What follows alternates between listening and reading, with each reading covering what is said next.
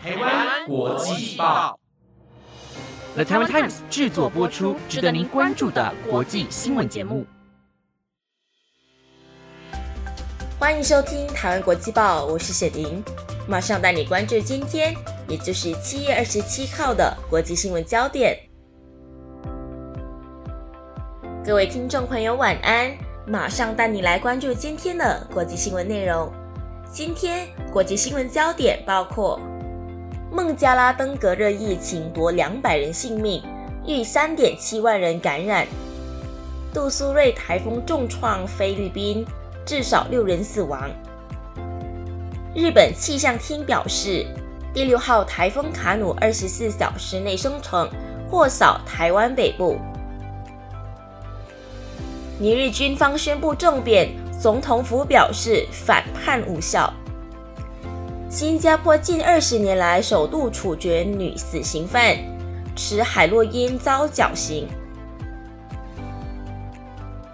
如果你想要了解更多的国际新闻内容，那就跟我一起听下去吧。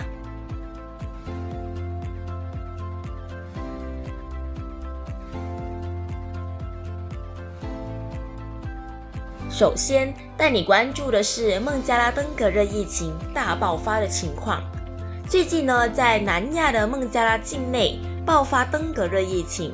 那根据官方的这个统计数据呢，孟加拉光是在二零二三上半年就累计超过了两百人因为感染登革热而丧命，也成为了这个国家登革热疫情第二次出现超过两百人死亡。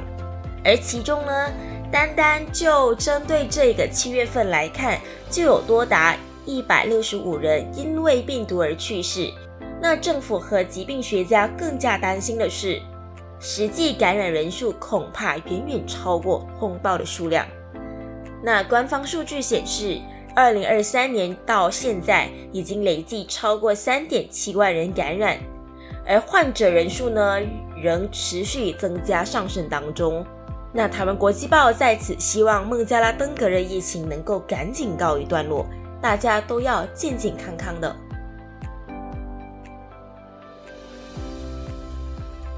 紧接着带你了解的是菲律宾杜苏芮台风造成人命伤亡的消息。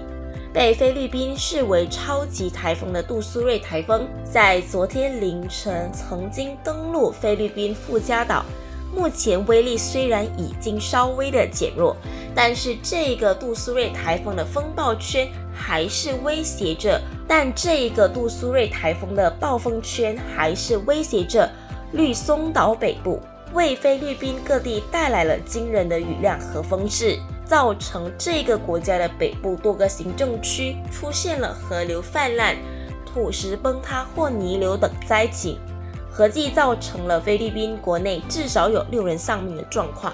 虽然台风暴风圈已经逐渐远离菲律宾本土，朝向西北方前进，但是菲律宾气象单位依然提醒吕宋岛的民众，短时间内不要掉以轻心，需要防范台风引来的气流以及后方紧接而来的下一个台风卡努。根据菲律宾气象单位预测。杜苏芮台风未来会持续朝向西北方或北北西方向前进，预计将在二十七号早上脱离菲律宾周边，从台湾西南方海域继续前进。台湾国际报在此提醒各位听众朋友，这几天如果非必要，尽量减少出门的次数，出门时一定要注意安全。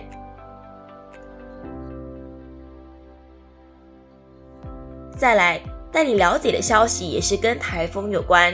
日本气象厅预测，苏芮台风在今天和明天这两天将持续从台湾南部海域朝向西北方向前进，并且呢，在台湾以西海域朝北移动，然后登陆中国大陆，并转为热带性低气压。即使是距离台风比较远的日本冲绳县，台风周围也有活跃的雨云流入。为部分地区带来大雨，而另一方面，菲律宾东边海域在昨天晚上又有新的热带性低气压形成，预计在今后二十四小时内会发展为今年第六号台风卡努。而这个热带性低气压在今天早上九点，也就是台湾时间的早上八点的中心位置，在北纬十一点三度，东经一百四十度。那气象厅就预测，卡努的位置比杜苏芮更靠东，未来预计会朝北方移动，在这个月三十一号到八月一号期间持续增强，靠近日本冲绳县，也可能扫过台湾北部。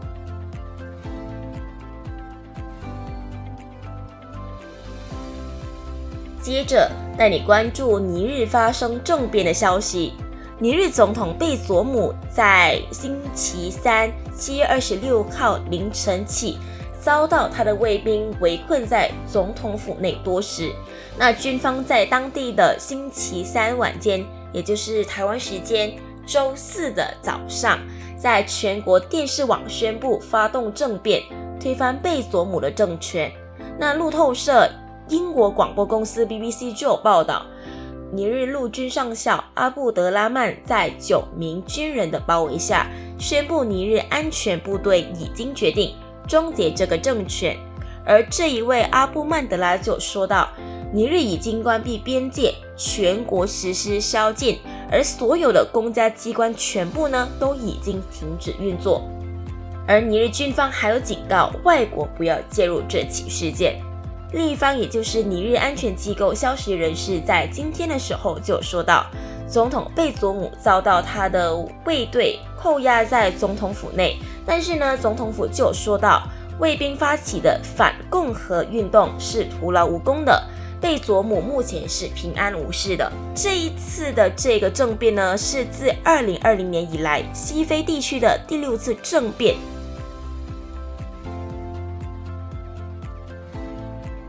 最后带你了解新加坡近二十年来首次处死女性死刑犯的消息。新加坡死刑在新冠疫情 （COVID-19） 的期间曾经中断了两年，那在今年的三月恢复以来，已经有至少十三人被绞死。而当局呢，在这个星期又计划分别在七月二十六号和七月二十八号各处决一名囚犯。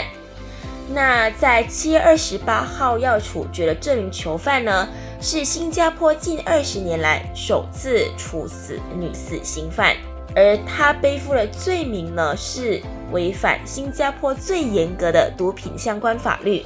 那相关人权团体则认为，死刑不应该成为新加坡人自考的事情。而根据报道呢，新加坡人权组织集体转型正义 （TJC） 就说到。女死刑犯迪加马尼将在明天的时候执行死刑。她在2018年因为持有三十克的海洛因而被指控走私毒品，并被判死刑。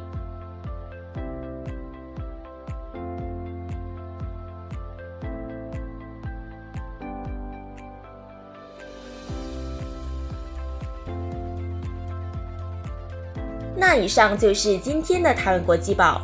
新闻内容是由 The Taiwan Times 制作播出。不知道你对今天的哪一则新闻是更加印象深刻的呢？如果你有任何的想法，都欢迎你在 Apple Podcast 或者 IG 私信我们哦。感谢你的收听，我是谢宁，我们下次再见。